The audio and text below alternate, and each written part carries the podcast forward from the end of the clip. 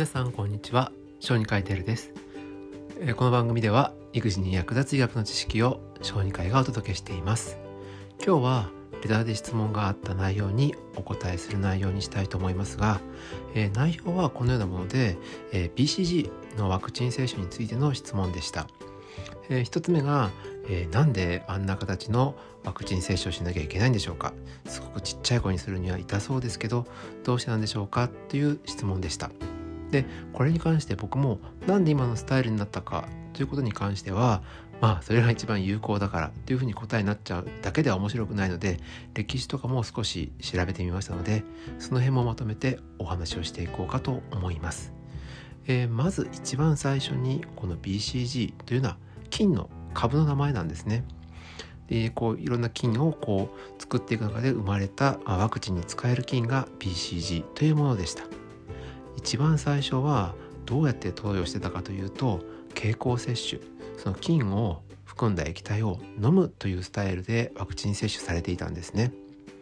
一部の研究では有効というデータも出ましたしこの経口で口から飲むというのは理にかなって有効だというふうに言われていたんですけれどやはり十分な効果を示すというデータが得られなかったようです。なので次の方法としてよくある皮下注射。普通のワクチンと同じ注射方法ですね。このスタイルに変えようという試みが行われたんですがこれの問題点がその注射を打った場所がですね可能したり腫れたり海を持ったりという可能性が非常に高かったそうです。なので研究者たちは考えて皮下でダメだったら皮内つまりもうちょっと皮膚でいうとこの浅い部分に注射したらどうか。という方法を考え出しましたこの方法によって皮下注射に比べるとさっき言った海が出たりとか腫れたりという反応は減ったんですけどやはりまだ依然としてその可能性が高かったそして皮下と皮内ってほんと紙一重の深さなので人によって要は注射するドクターの主義の具合によってはちょっと深くなってしまってやはり副作用が強くなるという結果になったわけですね。これを受けてんじゃあどうしようかということで今の針でこう傷をつけるというハンコ注射の原型が完成したんです。でちなみにこの今日本が使ってる9個の点々点のやつはですね1961年頃に日本人のま研究者が作ったということになっているそうですね。というふうな形が BCG の接種が今の形態になった流れになるわけです。で私が働き始めの頃っていうのはえー、生まれて結構早い時期に接種するようにというふうになっていました。それは6ヶ月未満の間に接種するべきというふうな決まりがあったからです。今は平成25年の4月から接種法が変わって1歳未満であればいいというふうになりましたのでまあ大体5から8ヶ月ぐらいの間。つまり最初の皮膚とか肺炎球菌とかの毎月打つ忙しいのが終わって一段落つく頃に打つというふうなルールに変わりました。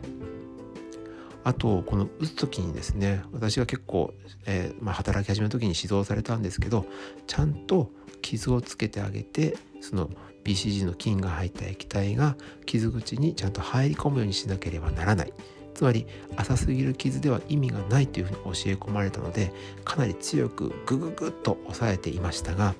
最近はその押さえすぎによって、えー、皮内とか皮下とか深い部分まで針が入るのを防ぐために強く押すという言葉が、えー、まあ、マニュアルの方からは消されているようですので、まあ、その点今後打つことがあったら自分も気をつけようかなというふうに思っています。ちなみにこの BCG ワクチンの対応法に関してなんですけれど世界各国で対応が少し違うんですね。ワクチンを積極的に打っている、まあ、欧米というかアメリカにおいては、まあ、そういう感染のリスクが高い環境にいる人は積極的に打つ。でアジアとかっていうのはまだまだ結核が多いですので生後すぐに打つというふうになっているんです。日本はまあ結核が多いとは言っても以前ほどではないということがあるので多少の余裕を持って打つということができているということが言えるかと思います。え私の経験で言うと一度多分インドか、え、バングラディッシュの方はどっちかだと思うんですけれど、え、その国の方が、え、日本で出生をして BCG 接種を打つという話をしたことがあるんですけどその国では生まれたその日のうちにもう打つんだけど日本ではゆっくりでどうしたらいいのかっていうふうな質問を受けました。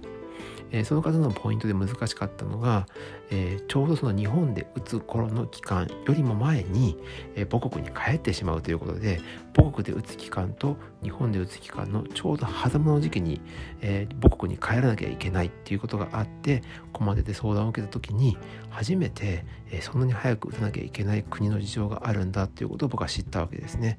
まあそれまで日本でしか僕は治療したことはないので結構いくら結核がですね高齢者とかで流行ってるとは言ってもまあ日本でそんなに結核に出会うことはないので余裕かなと思っていたんですけれど、うん、その辺まだまだ世界観で格差があるのかなとは思っています。あともう一点なんですけど、えー、ヨーロッパの国だったと思うんですけれど肩ではなくって足のかかとの部分に打つという国もあるようです。でこれに関しては、えー、まあ、肩だと傷が残って将来嫌だっていう方もいると思うんですよね。僕の方も未だに傷が残っています。えー、ただこれに関してはケロイド要は傷跡がですね非常にはっきりと残る可能性があるので他の部位じゃなくって日本は肩の部分を選んでいるということですので、えー、まずこの肩の部分に打つのが正しいかなと思います。あと日本においては接種する部位がちゃんと決まっているわけなのでそれ以外の部分に接種することによって何か良、くないことが起きた時に保証の対象にはならないということを考えるとそのほどのリスクを負って、違う場所に打つというのは日本においては適当ではないかなと思いますし、小児科医としてはそのような方法はやはり選べないというふうに考えています。今回はレターで BCG ワクチン、まあ、いわゆるハンコ注射について質問をいただきましたので投稿という形でお答えさせてもらいました、えー、まだちょっと追加で聞きたいこととかがあったら是非レターで質問をください。これからも育児に役立つような医学の知識を、えー、紹介していこうと思いますので是非皆さん質問があったらレターで、えー、投稿してきてください。お待ちしています。また次回の放送でお会いしましょう。以上小児科医テルでした。